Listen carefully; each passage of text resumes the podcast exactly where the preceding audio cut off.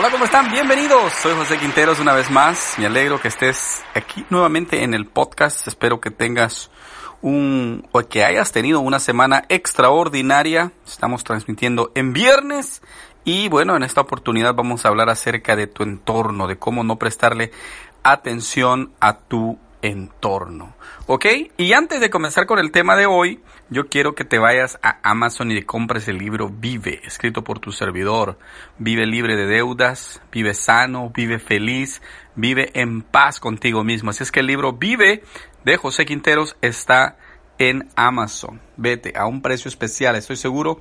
Y también, por favor, a las personas que los están comprando, porque sí veo que muchas personas lo están comprando eh, y quieren ponerse en contacto conmigo, ahí en el libro está el, mi correo electrónico y toda mi información, o aquí abajo está también mi información, pero sabes que sí me ayudaría mucho que ahí mismo en Amazon tú escribas una reseña después de leer el libro. Si ya lo leíste, por favor vete a Amazon y déjanos una reseña para que el libro pueda aparecer en una mejor posición. Ok, no veas tu entorno. Vamos a hablar acerca de cómo vivir enfocado en nuestra propia vida. En una entrevista realizada por Oprah Winfrey a Stephen Harvey, me impactó la historia porque él cuenta que él proviene de una familia muy humilde, pero él sabía qué quería ser cuando él fuera un adulto. En una ocasión en su escuela, la profesora les pidió a todos que escribieran qué les gustaría ser cuando fueran grandes. Y él muy emocionado escribió que le gustaría estar en la televisión. Aunque todos sus compañeros habían escrito que querían ser doctores, bomberos y otras carreras comunes, él tenía claro que quería ser una persona que se dedicara a los, medios de comunicación. Entonces, al tener sus compañeros unas carreras comunes y él una carrera diferente, esto le trajo cierta confrontación. Entonces, al final, cuando ya todos habían entregado sus papeles, la maestra comienza a leerlos frente a toda la clase. No había ninguna sorpresa hasta que llegó el momento de leer el de Steve. La maestra se detuvo, lo llamó al frente y le preguntó, le dice la maestra, ¿por qué has escrito que quieres estar en la televisión? Steve le responde, bueno, pues es mi sueño. Entonces la maestra mira, le dice, mira a tu alrededor ves a alguien acá que sus papás sean actores. Piensa en tus vecinos, familia. ¿Alguno de ellos es actor? Steve le responde, no maestra, pero ese es mi sueño. Cuando Steve llega a casa, le cuenta lo sucedido a su madre, quien se molesta y le dice, ¿por qué haces eso? Nos pones en ridículo al ponerte a decir esas cosas frente a toda la clase.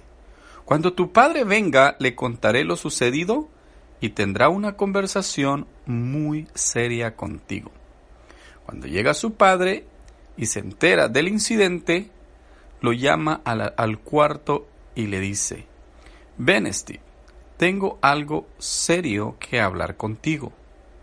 Su padre lo mira a los ojos y le dice, muéstrame el papel. Cuando lo ve, le dice, si tú realmente quieres ser lo que está ahí escrito, guarda ese papel y manténlo siempre contigo. Y te vas a dar cuenta que tu sueño se puede hacer realidad.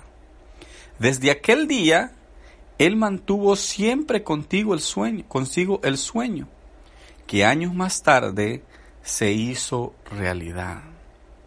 Al leer esta historia, vemos cómo el rechazo era un obstáculo para que Steve pudiera lograr sus sueños. Aunque había muchas personas que estaban en su contra, él encontró quien lo inspirara y le dio las palabras correctas para salir adelante, hasta que pudo lograr su sueño. De esta forma también nosotros podemos enfrentar rechazo cuando tenemos un sueño, pero si logramos imprimir en un papel y en nuestro corazón este sueño, tarde o temprano se va a materializar. Consejo de su padre. En nuestra vida siempre hay personas que nos van a inspirar, nos van a decir palabras que se van a quedar clavadas en nuestro corazón y van a ser ese impulso que necesitamos para ir por nuestras metas y nuestros sueños. Puede ser un padre, una madre o cualquier otra persona a quien Dios va a poner en nuestro camino para darnos la palabra necesaria y el consejo adecuado que necesitamos. La pobreza total. Aunque Steve vivía rodeado de pobreza, él encontró el valor de un sueño. Y aunque todos le dijeron, mira a tu alrededor, él tuvo la capacidad de ver más allá de lo que estaba al frente. Nosotros también podemos estar rodeados de gente que no destaca en nada. Pero eso no quiere decir que estamos limitados a poder ser nosotros los que iniciemos el cambio en nuestra familia, en nuestra comunidad o en nuestra ciudad. El desafío es grande, pero no es imposible. Cuando hay un sueño en el corazón, podemos lograr nuestro éxito. ¿Qué les parece? Una historia espectacular la de Steve. Cuando Oprah Winfrey lo entrevista y escucha esta, este testimonio, esta historia de él, se queda impactada. Porque Steve dice, en la escuela se burlaron de mí, mi maestra me trató de minimizar, mi madre inconscientemente me trató de desanimar, pero yo tenía un sueño claro cuando mi padre me dice escríbelo en un papel y manténlo ahí contigo, ese sueño va a viajar contigo. De esa manera fue como él logró alcanzar su sueño. No veas a tu alrededor, no veas en qué ciudad vives, no veas qué apellido tienes, si puedes tener el apellido más común de, de tu país. No importa, no importa. Lo importante es que tú mantengas un sueño claro en tu vida, que mantengas esa capacidad de ver más allá de ese entorno. Yo soy salvadoreño y he platicado con mis amigos del Salvador y les digo, ¿por qué tú tienes que mantener tu mirada en los, en los 30 mil kilómetros cuadrados del pequeño país del Salvador?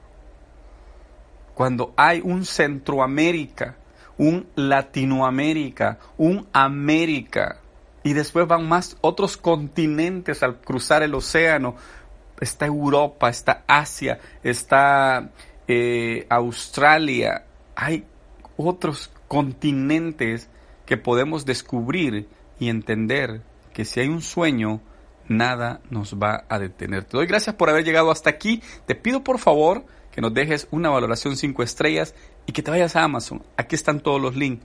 Visítanos. Será hasta un próximo episodio. Feliz fin de semana. Adiós.